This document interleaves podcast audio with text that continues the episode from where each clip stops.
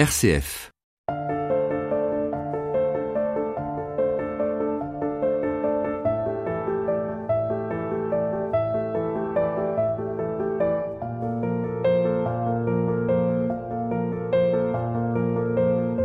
L'émission littéraire en prison, vous y êtes. C'est ici. Nous sommes à Paris, à la prison de la Santé, fraîchement rénovée. Dans la cour, des surveillants font leur pause au soleil. Quelques lecteurs détenus nous attendent dans l'une des bibliothèques, celle baptisée Robert Badinter. Rythme, personnage, technique d'écriture, une rencontre d'auteurs comme on les aime nous attend autour du livre Les loyautés. Une histoire de parents divorcés, une prof attentive, trop pour l'éducation nationale, des enfants qui s'enivrent, des destins croisés, des déloyautés. Livre comme l'air, bienvenue. J'ai pensé que le gamin était maltraité.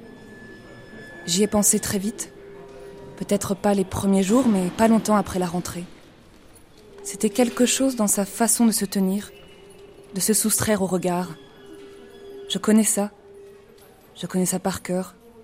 Une manière de se fondre dans le décor, de se laisser traverser par la lumière. Sauf qu'avec moi, ça ne marche pas. Les coups, je les ai reçus quand j'étais gosse, et les marques, je les ai cachées jusqu'au bout, alors moi, on ne me la fait pas. Merci beaucoup. Merci. Merci. ça va bloquer, mesdames. Ah, ok. Ah, d'accord, merci. Merci. Bah ici ou euh, Est-ce que vous connaissez Je laisse la place. Vigan hein. Je connais pas. Je, je laisse la place à mon collègue comme ça. Son propos est aussi rêche que sa voix est douce. À travers ses lignes, on sent qu'elle revient de loin, de ces années où rien ne s'oppose à la nuit. C'est peut-être pour ça qu'elle est montée si haut et si magnifiquement dans sa façon d'écrire le monde. Elle. Je voulais juste savoir si vous connaissiez Delphine de Vigan. Non. Non. Non C'est qui? C'est une autrice, C'est une? Une euh, auteure, écrivain. Ah, on connaît pas. Sobre, subtil, d'une force magistrale, on ne lâchera pas ce roman qu'on lira d'une seule traite. Delphine de Vigan Euh, non, c'est qui Une narratrice Oui, une auteure, une écrivain. Mais Parce qu'il sait, il a l'infra, il sait qu'elle vient faire sa, sa dédicace. Je savais qui c'était, mais je voulais juste dire non. Et vous Ah, Elle vient de répondre. Elle est écrite sur quoi Elle écrit sur, le, sur nous, sur les gens, l'humanité. D'accord. Vous l'avez pas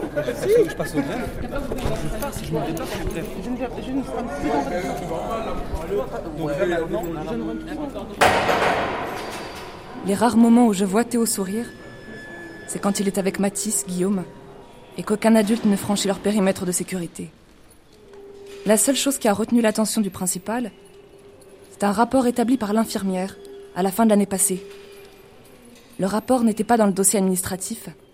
C'est Frédéric qui m'a suggéré d'aller voir à l'infirmerie, au cas où. Fin mai, Théo a demandé à sortir de classe. Il disait avoir mal à la tête. L'infirmière mentionne une attitude fiante et des symptômes confus. Elle a noté qu'il avait les yeux rouges. Delphine de Vigan décrit avec une rare acuité les relations qui se tissent et se nouent entre les êtres. Ça peut être pas mal. Ouais, c'est ça. 7 euros. Ça va.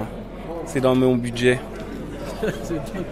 J'allais voir le directeur pour qu'il me le paye. Ah oui. Ouais, bonne Pour mes bons et loyaux services. Et il y a la bibliothèque. Où? C'est au PIPR. C'est ça. Mais j'y mets pas les pieds. Pourquoi? Parce que c'est un endroit pour les détenus en fait. C'est eux qui vont prendre les livres là-bas. On n'est pas conviés nous. Si, mais il y a des livres pour vous dans des. Là-bas. Dans la salle de repos. D'accord. Mais pas ce genre de livre malheureusement. Quel C'est genre? animé. Bah, c'est des BD. En fait, ils nous prennent, ils prennent des surveillants pour des, des neuneux un peu. Vous voyez Oui, je pense. Je vais leur dire de. Qui nous mettent des livres un peu plus intellectuels, ce serait bien aussi. Je vais leur dire. De temps en temps, on aime bien lire pour s'instruire. Pas, pas rester bête tout le temps.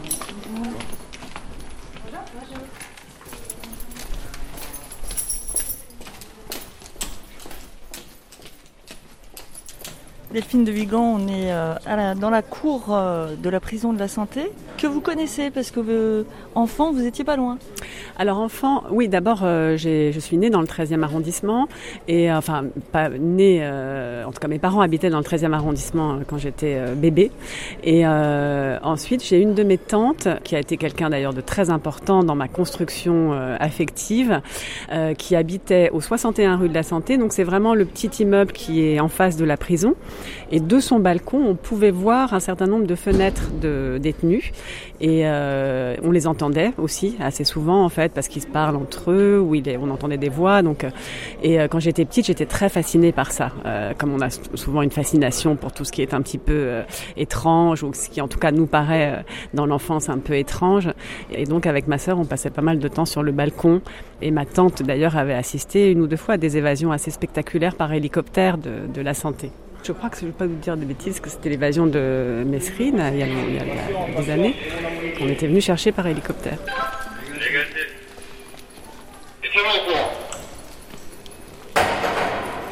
Je viens d'une famille où l'on dit, La maison à mon cousin, où, la valise à ma sœur, où on dit, Tata Nadine, et tonton Jacques.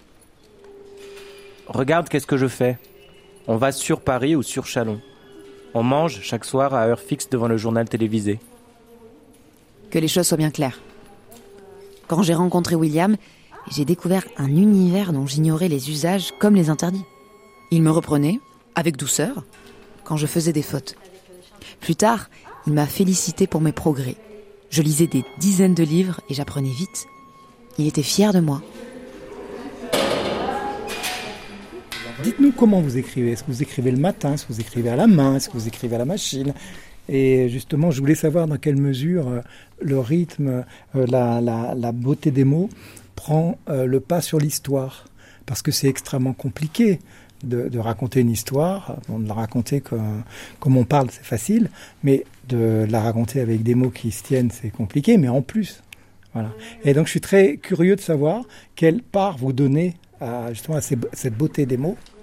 Dites-moi, dites-nous, racontez-nous un peu comment vous faites ça. Delphine de Vigan. Euh, alors oui, c'est- cette question de savoir jusqu'où euh, la langue influence le contenu. C'est une question qui est très importante et que je me pose à vrai dire assez souvent à moi-même. Euh, bien sûr que le point de départ d'un- texte, en tout cas pour moi, il est avant tout l'envie de raconter une histoire, d'aborder un sujet, de, de, de transmettre une émotion que j'ai pu ressentir, quelque chose qui m'a choqué, qui m'a heurté. Bon. Ensuite, à partir du moment où je rentre vraiment dans l'écriture à proprement parler, je, répondrai après à votre deuxième question. Là, bien sûr que j'accorde une importance très particulière à la langue, comme je le disais, peut-être avant tout au rythme des phrases. Et ça, ça va avoir une influence sur le contenu. C'est-à-dire que j'essaye d'être plus concrète pour que vous pour que ça puisse être plus clair. Euh, si j'écris une phrase, mais qu'elle me semble un peu bancale euh, en termes de rythme, je vais me dire non là, surtout c'est c'est- c'est surtout valable pour des phrases un peu plus longues, euh, ce qui n'est pas forcément le cas d'ailleurs des loyautés parce que c'est un texte qui est très épuré dans la forme. Mais là en ce moment je travaille sur un texte qui est mm, plus complexe dans la langue, euh, donc avec des phrases plus longues. Je vais les lire à voix haute. Et à un moment donné, euh, il va me sembler qu'en rythme, il manque quelque chose. Donc, il manque quoi? Il manque un adverbe, par exemple. Donc, je vais ajouter un adverbe. Mais un adverbe, il va falloir le choisir. Ça va être un adverbe qui va forcément avoir une, euh, une incidence sur le sens. Donc, et je vais mettre cet adverbe, je vais en choisir un. Et à partir de là, je vais rebondir, je vais me dire, tiens, j'ai mis, je sais pas, euh, lentement, par exemple, parce que ça m'arrangeait au niveau du rythme. Euh, bah tiens, lentement, ça me fait penser à autre chose. Et ça, souvent, en fait, de ce travail sur la langue, c'est un petit peu difficile à l'expliquer, naissent de nouvelles idées. C'est-à-dire que j'ajoute un mot pour des questions de rythme, ou euh, je vais euh, choisir, euh, il y a des histoires de répétition aussi qui nous préoccupent beaucoup quand on écrit, donc un mot qu'on a déjà employé 4, 5, enfin, 4 fois, 5 fois dans le roman, on n'a pas envie de le réemployer, donc je vais en employer un autre, mais ce mot il a une, une connotation un peu différente, donc il va m'amener vers autre chose, et donc de, de ça laisse de nouvelles idées, voilà. Il y a vraiment un, une communion, en fait, un, quelque chose de très étroit entre le fond et la forme, qui est, un petit peu compliqué à expliquer, mais ça, ça existe. Et euh, évidemment, quand on écrit, il y a, euh, même pour des romans pour moi qui sont des romans plus autobiographiques, euh, donc avec une charge émotionnelle très forte. je pense à Rien ne se pose à la nuit, qui est un, qui est un roman qui, qui raconte l'histoire de, qui est inspiré de la vie de ma mère. Ben en fait, au fond, il me fallait tout le temps retravailler sur la forme, sur, le, sur les phrases, sur le rythme, mais aussi pour mettre à distance peut-être cette émotion. Il aimerait être cette bête immense aux doigts palmés, capable de tout brûler. Il respire profondément, porte de nouveau le goulot à ses lèvres. Quand il laisse l'alcool l'étourdir, quand il cherche à en visualiser le chemin, il convoque mentalement l'un de ces schémas que Madame Destré leur distribue en classe dont ils doivent nommer chaque partie. Montre le trajet de la pomme et indique les organes impliqués dans la digestion. Il sourit à cette image, s'amuse à la détourner montre le chemin de la vodka, colorie sa trajectoire, calcule le temps nécessaire aux trois premières gorgées pour parvenir dans ton sang. Il rit tout seul, et Matisse rit de le voir rire.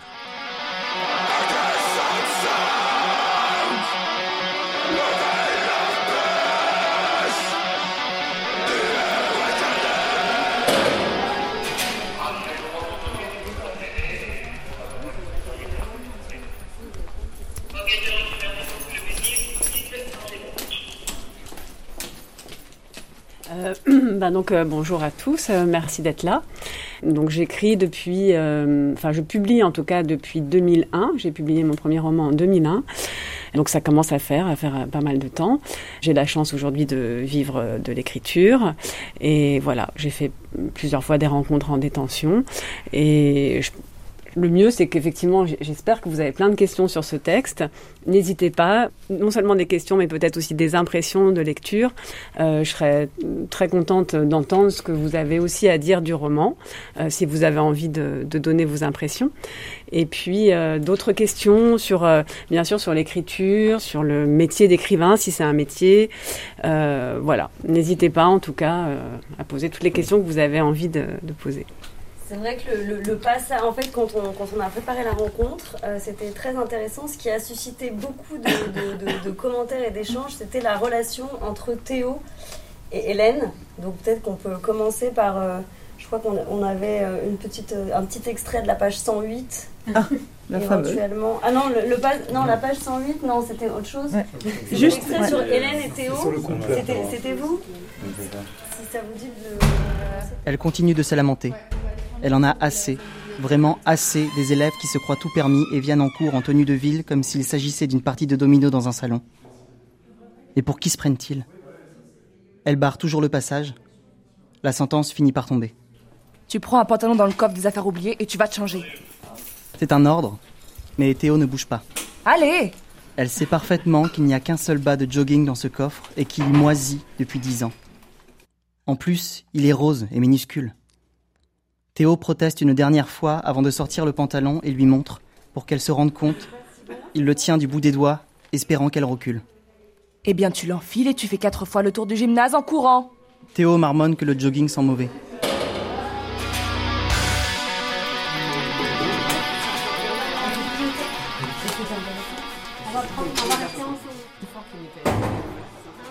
Jean-Baptiste Devoissou.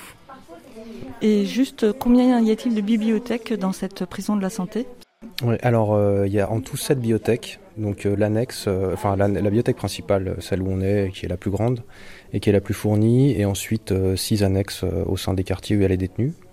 Toutes les annexes ne sont pas encore ouvertes, on est en train de monter en puissance. Pour l'instant, il y en a trois d'ouvertes, et on va, on va finaliser les trois autres bientôt. Donc à chaque fois, on essaye d'avoir le même fonds documentaire pour chacune des annexes pour qu'il n'y ait pas d'annexes privilégiées, sachant que les détenus peuvent à la fois aller dans les bibliothèques de leur quartier et à la fois faire les demandes pour venir à la bibliothèque centrale ici.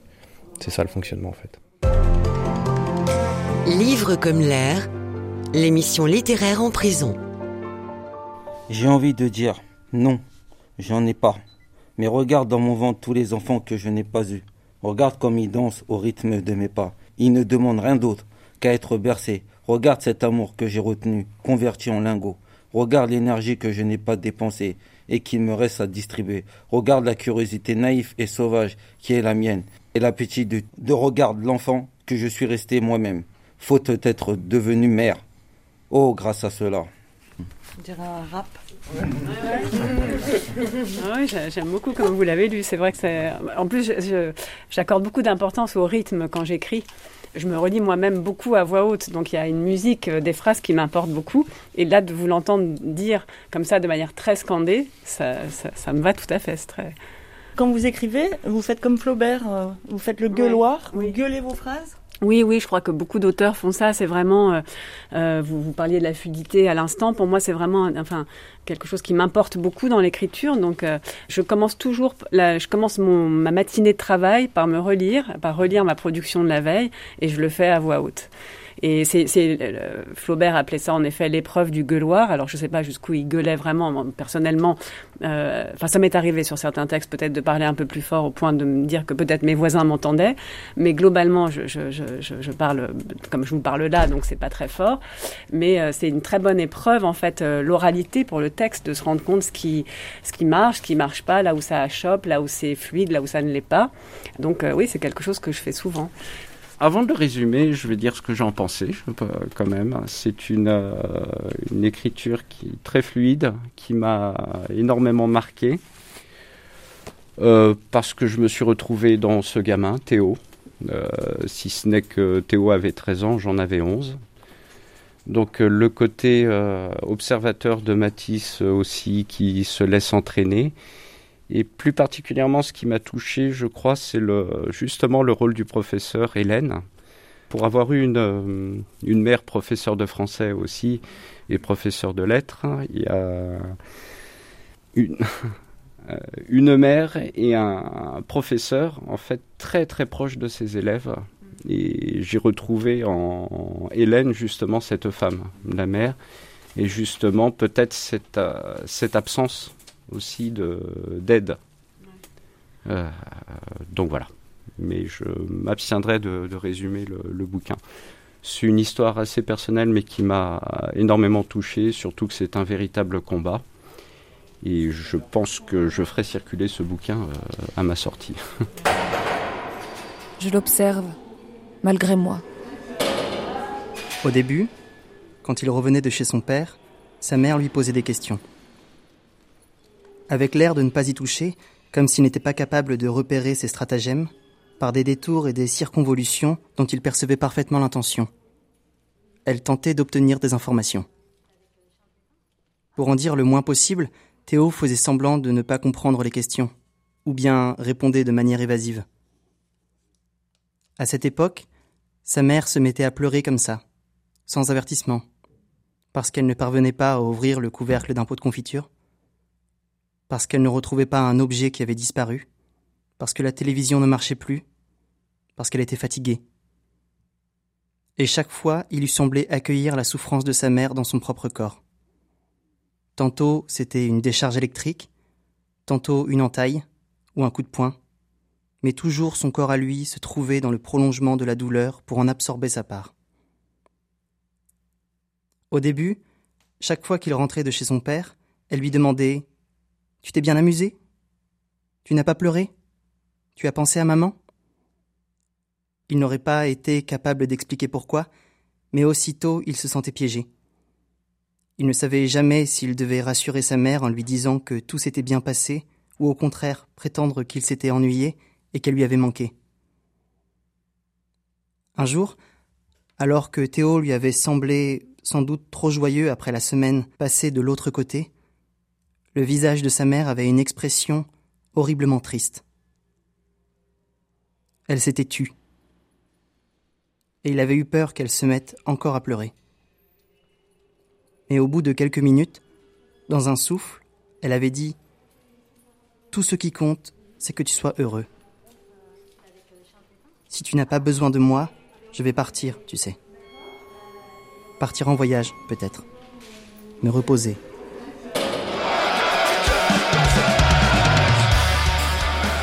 J'aime beaucoup.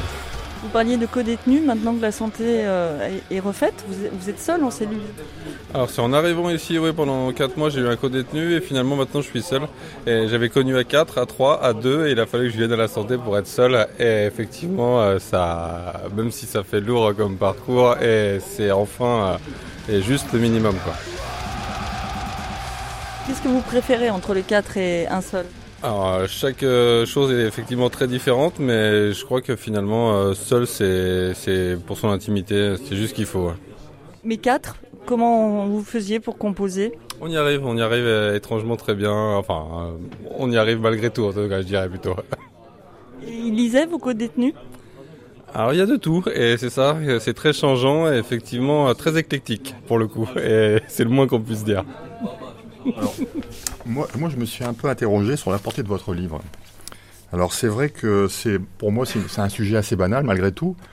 Euh, alors c'est vrai que l'écriture, euh, elle est riche, elle est, elle est sensible, elle est directe. Euh, les images aussi sont, sont stimulantes. Là, j'ai été impressionné surtout sur la marée noire, ces, ces oiseaux englués, tout ça. J'ai trouvé ça très fort. Après, euh, j'avais noté aussi le, le couple Cécile William, l'association de malfaiteurs, tout ça. Enfin, c'est quand même des choses assez fortes. Alors maintenant, j'ai une petite interrogation. Alors vous, avez appelé ça les loyautés. Alors en préambule, euh, vous indiquez que ce sont des liens invisibles, euh, ce sont des promesses dont nous ignorons l'écho avec nous-mêmes, des sous-entendus, des replis sur nos mémoires qui sommeillent. Enfin, tous ces mots, on, voit bien que c'est sous-entendu. Et après, vous l'opposez à ce sont aussi des tremplins sur lesquels nos forces se déploient, les tranchées dans lesquelles nous enterrons nos rêves. Alors, j'ai pas très bien saisi. C'est vrai qu'il y a beaucoup de questionnements. Euh, vous opposez un peu les deux. Donc, pour moi, les, loyautés, c'est aussi euh, l'honnêteté, la fidélité, la sincérité. Donc, moi, pour moi, vos, vos personnages, j'ai pas trouvé, j'ai pas trouvé honnête, fidèle, sincère. C'est plutôt, on est plutôt dans l'inverse. Donc, il y a beaucoup de questionnements. Donc, euh, alors, ce questionnement, je suppose qu'il est voulu. Euh, vous voulez attirer le lecteur, vous voulez qu'on se pose des questions? Alors c'est des questions sur l'enfant, le divorce, le couple, euh, euh, la différence sociale, tout ça. Il n'y a pas que les enfants, il y a aussi le, le problème de couple, tout ça. Donc beaucoup de questionnements. Donc est-ce que vous vous êtes sûrement questionné ou est-ce que vous laissez le, les lecteurs se questionner eux-mêmes? Est-ce que c'est là la portée de votre livre? Delphine de Vigan. Alors, peut-être pour, pour, répondre à votre question, je vais vous raconter de quoi ce livre est né, de, de, à partir d'où il est parti. D'abord, il y avait une question formelle, d'ailleurs, ça, ça, rejoint ce que je disais à l'instant, parce que la forme est importante.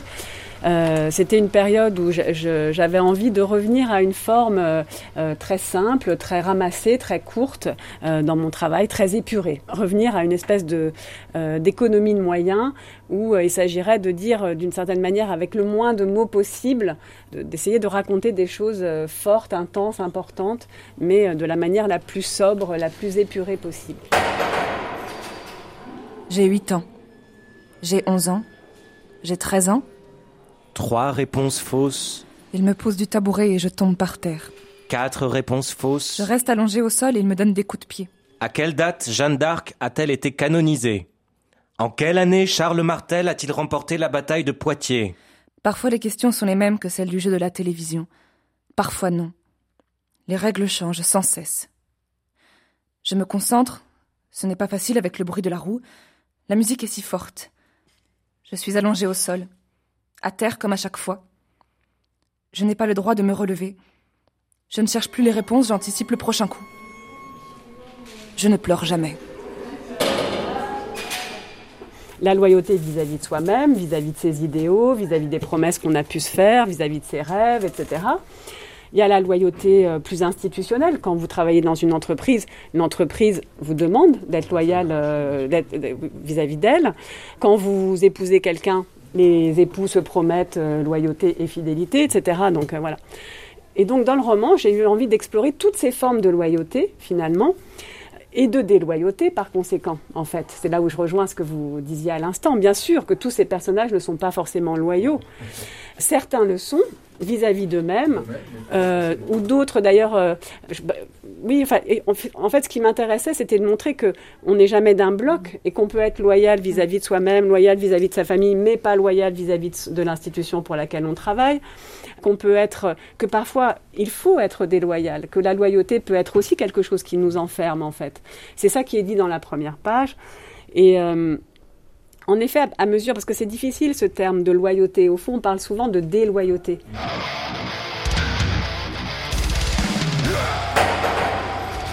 Tu t'en es bien sorti.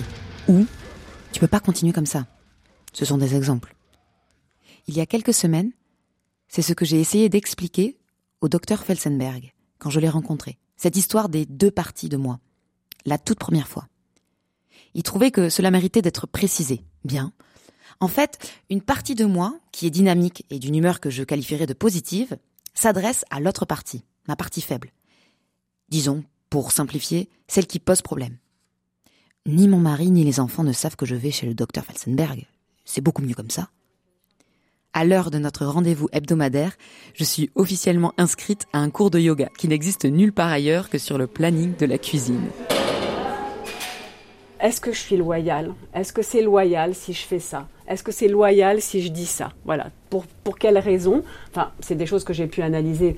Euh, si on veut, si on cherche toujours à analyser les choses, d'ailleurs un peu à notre époque, mais euh, c'est vrai que je pense qu'en tout cas en ce qui me concerne, ça vient du fait d'avoir eu des parents euh, séparés, qui, étaient dans un conflit qui restait, enfin une situation qui restait très conflictuelle, et que je pense que n'importe quel enfant dont les parents sont séparés vit cette situation un petit peu euh, de, de rupture, de dichotomie, se pose sans arrêt la question de ce qu'on peut dire, de ce qu'on peut pas dire, de ce qu'il faut dire, etc. Bon. Alors peut-être que ça vient de là, peut-être pas, j'en sais rien. En tout cas, c'était quelque chose qui me qui m'obsédait beaucoup. Je parle toute seule. Je parle toute chez seule moi, chez quand moi. il n'y a personne. Quand il n'y a personne et dans, Et la, dans rue. la rue, quand je suis sûre Quand qu'on je ne me suis voit pas. sûr qu'on ne me voit pas, je ne parle pas. Je me parle à moi-même.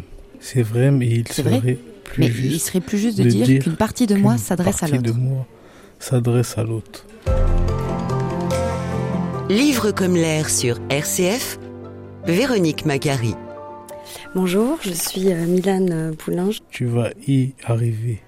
Je suis bénévole à Lire pour en sortir et donc j'interviens à leur côté à la santé depuis un an et demi, depuis que ça a réouvert.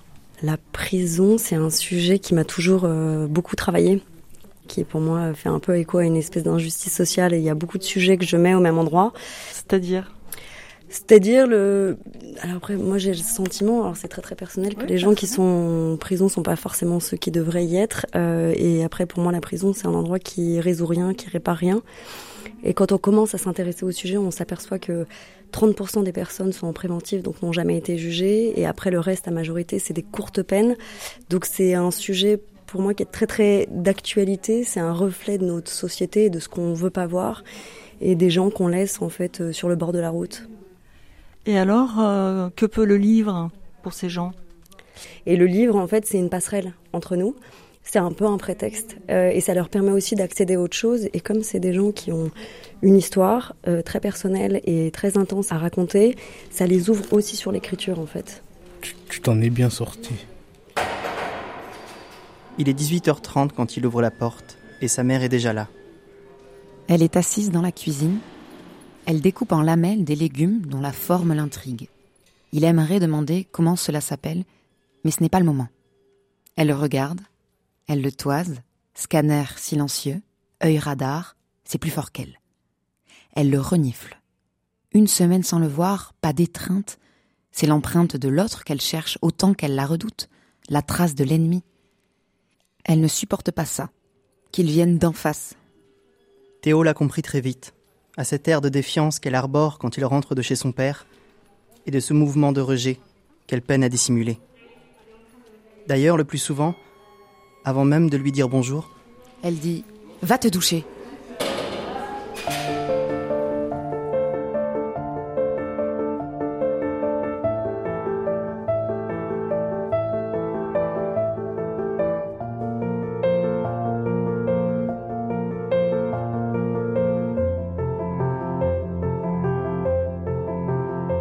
Milan Poulain, bénévole de Lire pour en sortir. J'ai l'impression qu'il y a quelque chose qui s'est pas fait à un moment, mais, mais c'est pas. euh, vous allez voir, enfin vous les connaissez un peu, c'est des gens qui sont. C'est passionnant d'échanger avec eux.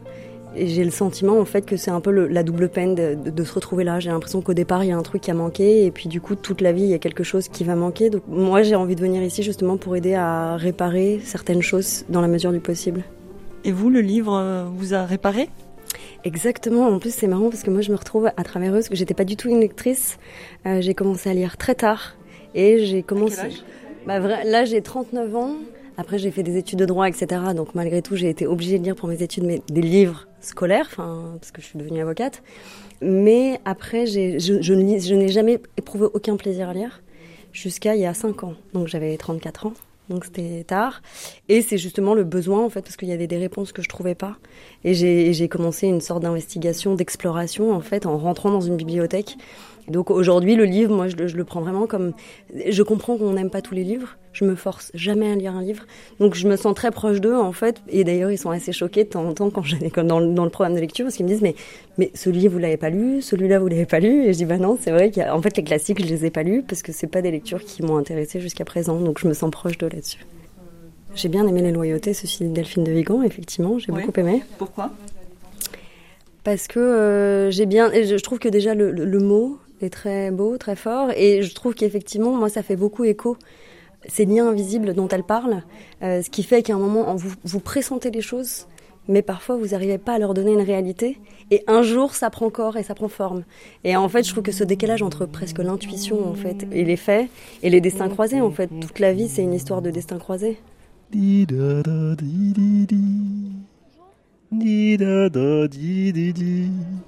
Pourquoi vous êtes là, par exemple, à la rencontre? Bah, C'est une découverte d'auteur, c'est ma première. Donc euh, voilà, je voulais voir. Euh, c'est plus une découverte pour voir comment, comment ça se passe, comment ça fonctionne. Voilà. Et voilà, de tirer le maximum d'informations à l'issue de cette rencontre. Voilà, c'est la première fois que vous voyez une auteure?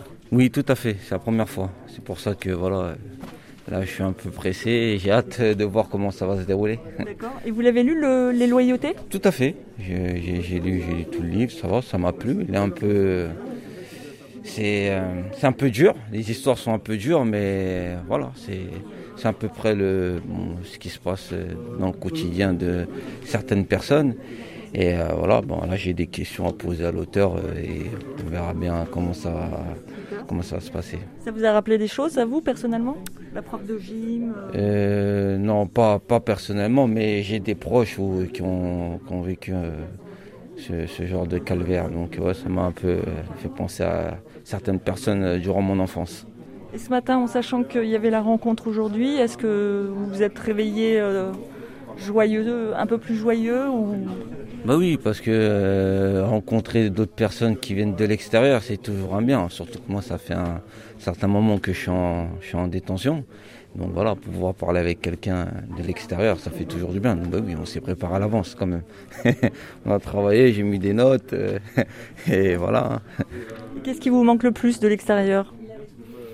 Ben, la liberté, la famille. Voilà, la famille la famille, ma fille. C'est ça. Et on espère que. L'autre, cet inconnu, cultive donc son petit jardin secret. Mais oui, bien sûr, tout cela, je le sais depuis longtemps. Je ne suis pas tombé dans la dernière pluie. Je lis des livres et des magazines féminins, vaines paroles, lieux communs sans partage, qui ne procurent aucune consolation. Oui, j'aime mon mari. Enfin, je crois. Mais il est devenu si difficile de l'aimer. Les gens se transforment-ils à ce point? Chacun de nous abrite-t-il quelque chose d'innommable, susceptible de se révéler un jour, comme une encre sale, antipathique, se révélerait sous la chaleur de la flamme? Chacun de nous dissimule-t-il en lui-même ce démon silencieux, capable de mener pendant des années une existence de dupe? Je ne l'ai pas terminé. Je, je pratiquement deux tiers en fait du, de l'ouvrage. Euh, parce que c'est un livre qui est un peu trop noir pour moi. Voilà. Trop noir Ouais, trop trop noir. Je pas vraiment le type de lecture que, que j'aspire en prison. Voilà, donc effectivement j'en ai une bonne partie pour avoir euh, un petit peu de, de contenu pour cet échange d'aujourd'hui. Euh, j'ai apprécié la qualité d'écriture qui est vraiment très, très plaisante. C'est d'ailleurs pour ça que je suis allé si loin dans le livre. Euh, notamment un bon passage sur l'autre, notamment sur, la relation euh, sur, les, parents divorcés, page 108. Voilà. sinon après pour le reste, non, beaucoup trop noir et j'essaye de m'évacuer un peu tout ce type d'idées. Dans la cour, j'ai vu arriver de loin sa frêle silhouette cintré dans un imperméable beige, Elle ne portait ni foulard ni bijoux. Avançait d'un pas rapide. Elle a d'abord fait mine de ne pas comprendre. Les résultats de son fils étaient bons, elle ne voyait pas où était le problème. J'ai dit Le problème, madame, c'est que votre fils ne va pas bien. Je ne remets pas en question ses capacités, je vous parle de lui, de sa difficulté croissante à se concentrer. Elle m'a regardé pendant plusieurs secondes. Elle cherchait à évaluer mon pouvoir de nuisance. J'en suis certaine. Elle mesurait le danger qui eût consisté à m'envoyer promener comme ça d'entrée de jeu. De quoi vous vous mêlez? Elle a pris une voix douce et ferme, qui doit faire son petit effet dans le cadre professionnel. Mon fils va très bien. C'est un adolescent qui a du mal à s'endormir et qui passe sans doute trop de temps sur les écrans, comme tous les jeunes de son âge. Je ne suis pas du genre à lâcher si facilement. À 12 ans, c'est un peu jeune. Il en aura 13 dans quelques jours. Avez-vous une idée de la vie qu'il mène quand il est chez son père? A-t-il des horaires réguliers? Elle a inspiré avant de me répondre. Mon mari m'a quitté il y a six ans et nous n'avons plus aucun contact. Même au sujet de Théo? Non. Il est grand. Il est en garde alternée. Ce mode de garde lui convient? Mon ex-mari l'a exigé afin de réduire la pension alimentaire, qu'il ne paie plus d'ailleurs. Je sentais monter en moi une colère aveugle contre cette femme. Quelque chose d'obscur et de féroce m'envahissait que je ne pouvais contenir. Je percevais sous sa frêle apparence la solidité de la charpente. J'ai eu envie de la voir reculer dans ses zones protégées, de la sentir plier. Vous refusez que Théo prenne part aux sorties scolaires. C'est un peu dommage car les sorties sont un moment important pour la cohésion de classe. Son étonnement était tel qu'il pouvait difficilement être fin. Vous voulez dire qu'il ne participe pas aux sorties? Non, à aucune. Je voulais aller plus loin. Je voulais la déstabiliser. Si c'est un problème financier, vous pouvez demander une aide au bureau. Elle a élevé la voix pour m'interrompre. Et j'en reviens sur le rôle de Hélène. En fait, c'est par rapport, en fait, c'est par rapport à ce contexte-là où c'est qu'on est assez fliqué, on est assez truc et on se retrouvait pareil à ce que, bah, moi personnellement, on se, on se retrouve assez fliqué dans le sens où que elle se fait des films en plus et que c'est pas tout à fait ça et que donc c'était plus dans ce contexte-là. Mais je le redis, c'est un très bon livre. Pour ma part, à lire euh, en, en pleine liberté, en voilà quoi, quand tout, quand tout va mieux. Un lieu régi par les règles inconnues, où les vêtements mettent des semaines pour être lavés et où les objets s'égarent sans jamais réapparaître. Théo promet qu'il le reprendra la prochaine fois. Oui, Ali. Vous faites du rap en vrai Vous Non, même pas. Non C'est marrant. Je me suis que- découvert là. Ah ouais, ouais. ok. Comme quoi ça, ça révèle Ouais, tout à fait. ces rencontres. Exactement. Vous avez découvert un nouveau talent. Tout à fait, je savais pas. Parce que j'ai l'habitude de me lire moi-même, donc euh, j'ai pas l'habitude de lire en public. C'est pour ça, là, je vois que. Je ne suis pas tombé de la dernière pluie. Ouais, ouais, ouais. Oui, oui, oui, oui, une part de l'autre nous échappe. Oui, oui, oui. Résolument, car l'autre est un être mystérieux. C'est vrai, c'est vrai. Là même avec lequel vous vivez, dormez, mangez, faites l'amour, se révèle être un étranger, qui abrite les pensées les plus objectes et tient les propos qui C'est vrai que d'une manière générale, je me rends compte que dans mon travail euh, d'écriture, c'est très rare que j'affirme des choses. Vous pas position, Non. Vous, vous mettez sur la table et puis après le lecteur. Oui. Mais il y a beaucoup de questionnements, un peu sur tout, enfin, surtout ouais. la, la vie de couple. Bah, ça m'intéresse en fait plus de- de- de- de- d'aborder les questions que de donner des réponses que je n'ai pas d'ailleurs. Donc euh, au fond, c'est parce que moi-même je me pose toutes ces questions que, que j'écris.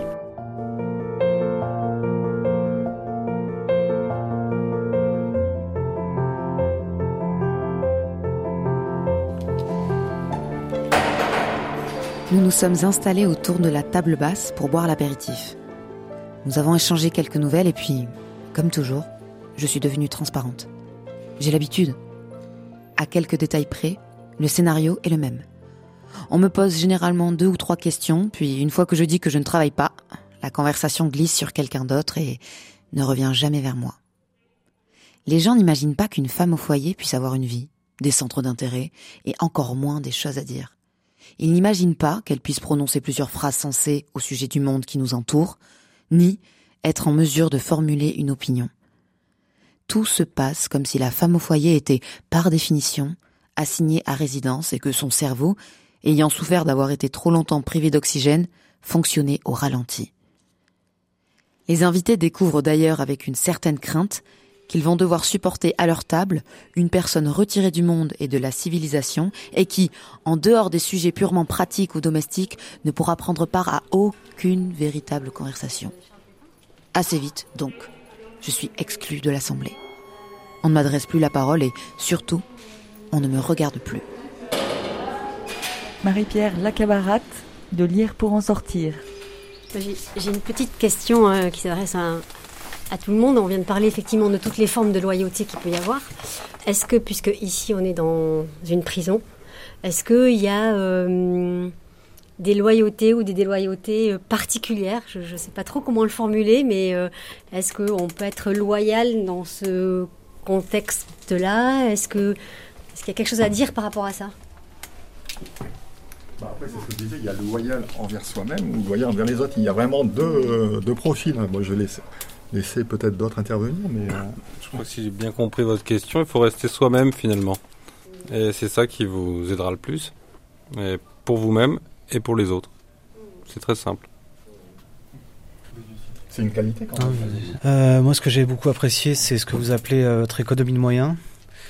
Je suis assez admiratif de la façon dont vous démêlez la pelote des interactions humaines. Et je trouvais ça intéressant d'avoir la même situation euh, sous différents prismes. Euh, c'est, ça ouvre, euh, voilà, comme on le disait, ça, ça permet une, une analyse assez personnelle des faits. Et voilà, on est généralement on peut être perdu dans ses dans ses émotions ou, ou submergé. Et euh, j'ai trouvé ça intéressant justement de, de pouvoir avoir une, une, sorte de condensé comme ça de, de faits. Voilà, et euh, c'était très intéressant.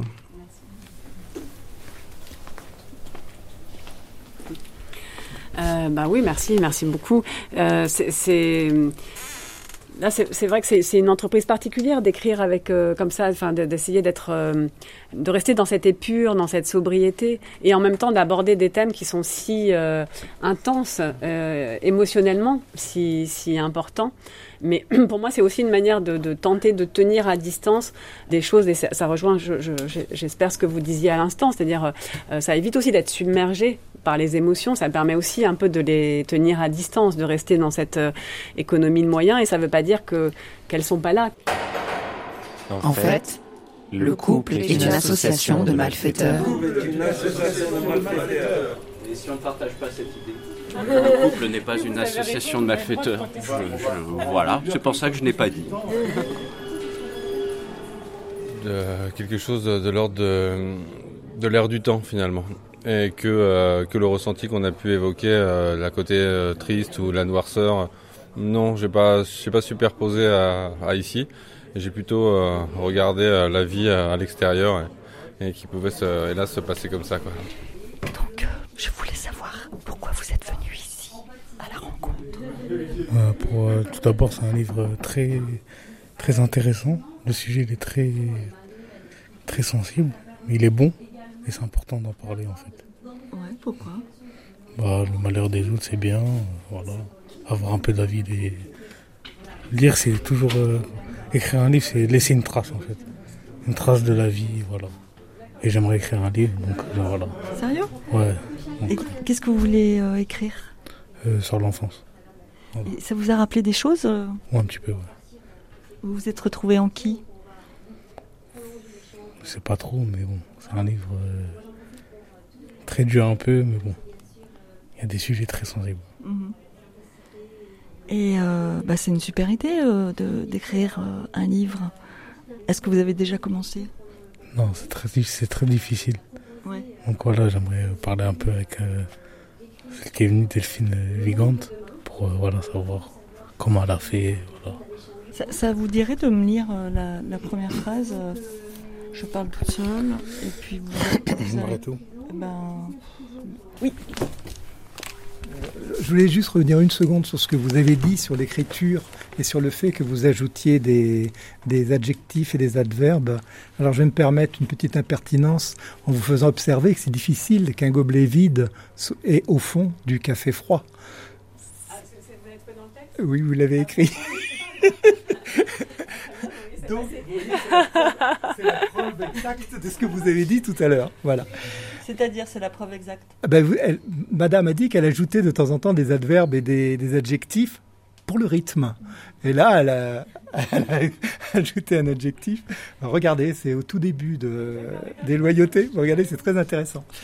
Et- Surtout, ce qui est, ce qui est marrant, c'est de, euh, c'est que bon, moi, bien sûr, j'ai commis cette erreur, mais après le livre, par, euh, bah, Paul Valéry disait la même chose. Ah bon, vous me rassurez. Ah non, non, non, non, c'est pas une erreur. Non, non, non, non. Non, non, Paul Valéry disait que le, que, que le, que le rythme était plus important que le sens. Il avait une très belle phrase là-dessus. euh, Quand on lui demandait euh, s'il avait voulu, ce qu'il avait voulu dire, parce que c'était incompréhensible, il disait Je n'ai pas voulu dire, j'ai voulu faire. Et c'est l'intention de faire qui a voulu ce que j'ai dit. Donc ce n'est pas une erreur, je vous rassure.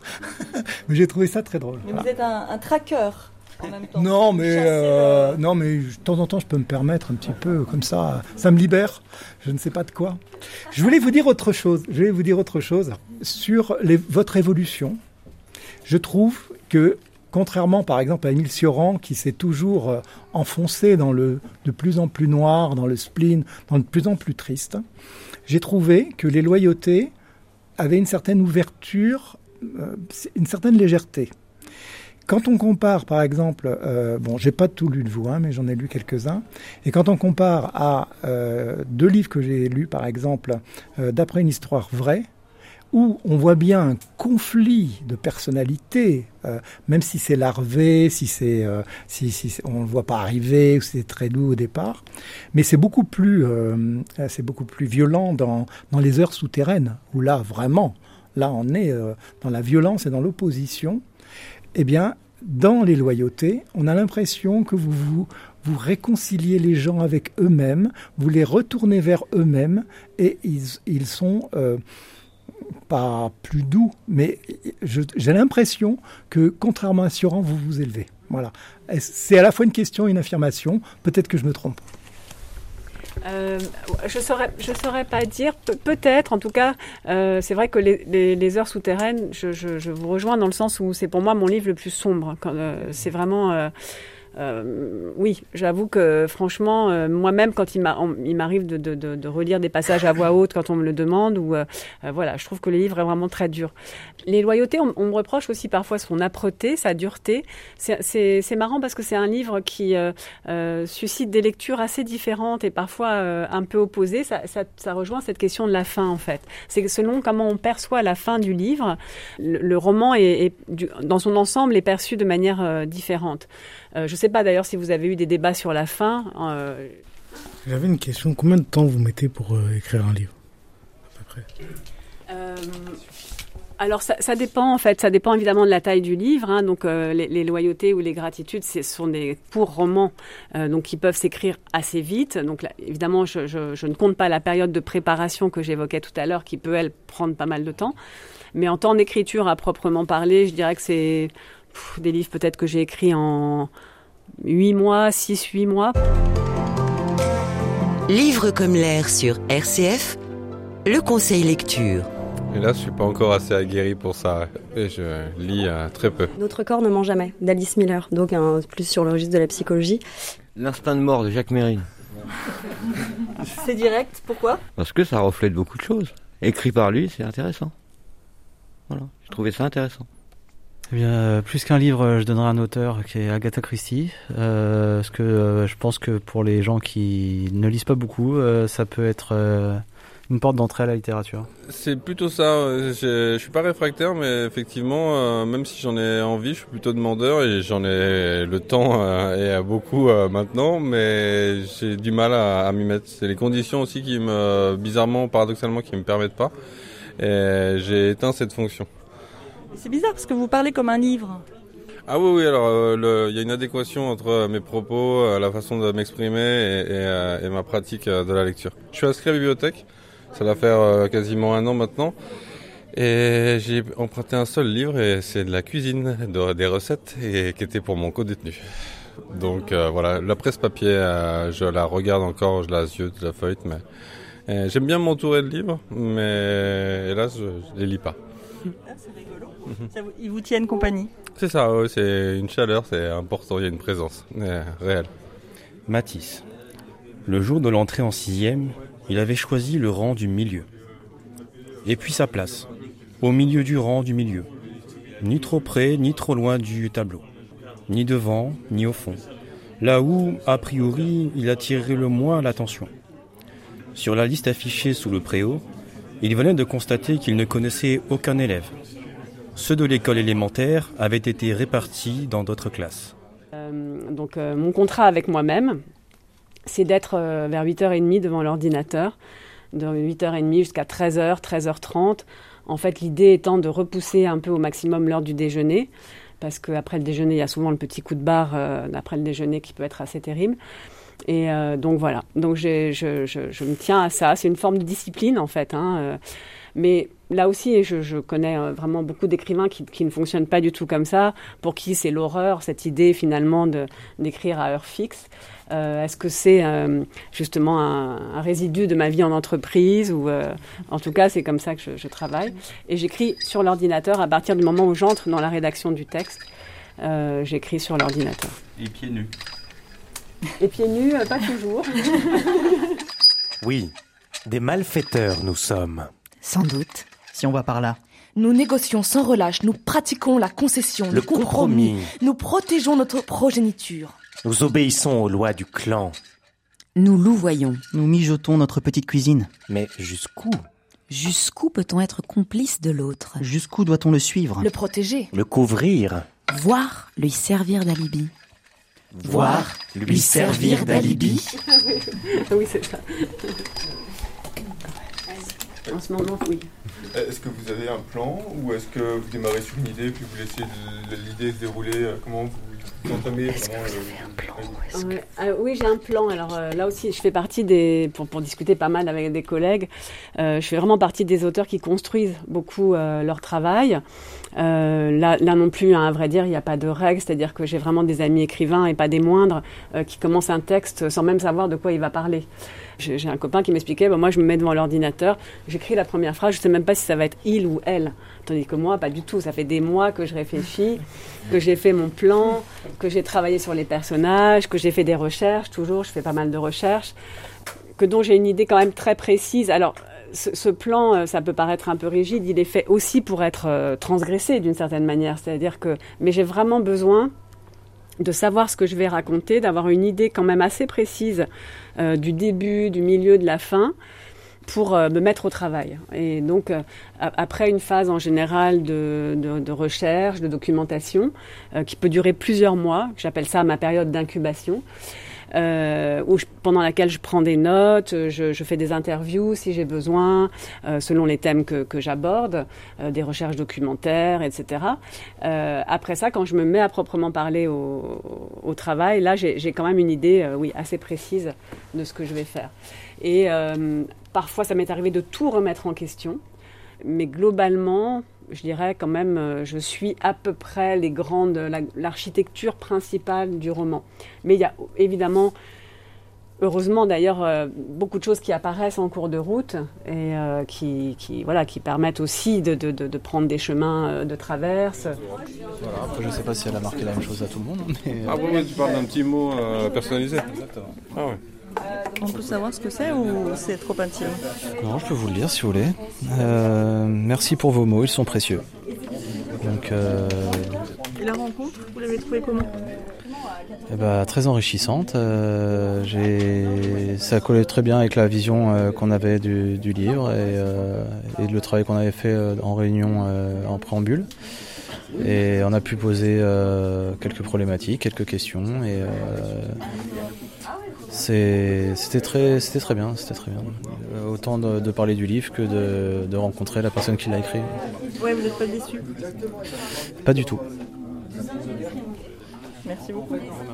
Pour moi, en fait, quand j'ai écrit le roman, je, je pensais, c'est la première fois que ça m'arrive d'avoir une fin qui n'est pas comprise. je pensais que la fin était claire. Et pour moi, la fin, c'est une métaphore de vie. C'est-à-dire que la trajectoire de cette femme, ce personnage d'Hélène dont on parlait à l'instant, c'est... Euh, c'est l'histoire d'un sauvetage, en fait. C'est comment, justement, quelqu'un qui euh, se compromet, franchit la ligne rouge, etc., au fond, parce qu'elle a donné son numéro, c'est elle, parce qu'elle a senti cette détresse, c'est elle qu'on appelle le, le jour où vraiment il est question de vie ou de mort, et c'est elle qui sauve cet enfant.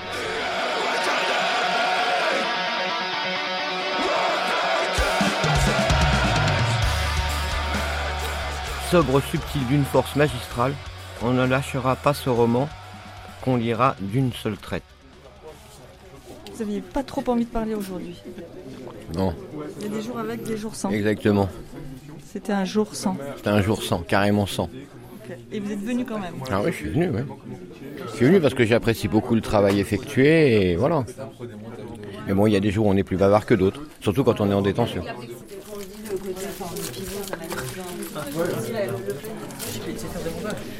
Jean-Baptiste, j'ai un message d'un surveillant et euh, il aimerait beaucoup euh, pouvoir lire les loyautés. Est-ce que c'est possible d'avoir les loyautés dans le, les boîtes à livres pour les surveillants? Oui, bien sûr. Je pense qu'il n'y aura aucun souci pour, euh, le fournir. L'association en a fourni de, plusieurs exemplaires. Donc je pense qu'on pourra en mettre un sans problème pour les surveillants. Parce que en fait, euh, il critiquait un peu le fait qu'il n'y ait que des BD et il disait mais ils nous prennent pour des débiles. Non, je pense que bon, c'est vrai que j'ai repris la boîte à livres qui avait été un peu laissée, bah, avec le Covid, tout ça, elle avait été un peu laissée, on va dire, à l'abandon. Euh, donc là, je suis venu refaire un peu de, tri et puis un peu, euh, on va dire, faire une répartition des catégories un peu plus cohérente, donc avec un peu de BD, avec des romans, et une petite section aussi, j'ai vu, euh, sur les livres de voyage, des choses comme ça. Comment vous avez trouvé la rencontre là? Ah, c'était, c'était très intéressant. Moi, je, me suis contenté d'écouter. Hein. Euh, c'était très vivant, très interactif. Euh. je suis surveillant pénitentiaire. Mais vous préparez les gens à sortir Oui, en fait, je, je, fais du travail pénitentiaire, en fait, où je prends en charge quatre personnes détenues pour le travail en extérieur, le nettoyage des abords, en fait. Alors, euh, vous allez nous chanter une chanson, il paraît. Ah non, lui, il est chanteur. Lui, il aurait prêt à marier. Mais Vite, je sors. Dans un mois, je sors. Dans un mois, je sors. Voilà.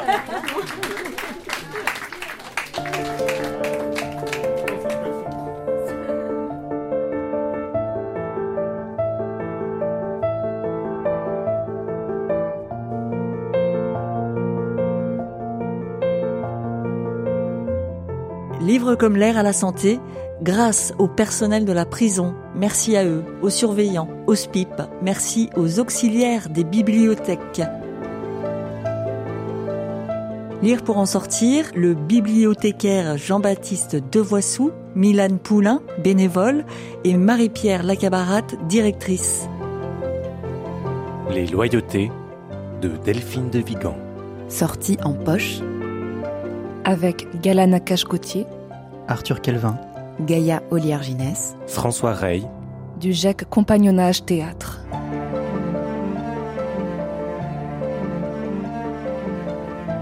Musique Warside, réalisation Philippe Faure, Véronique Macari.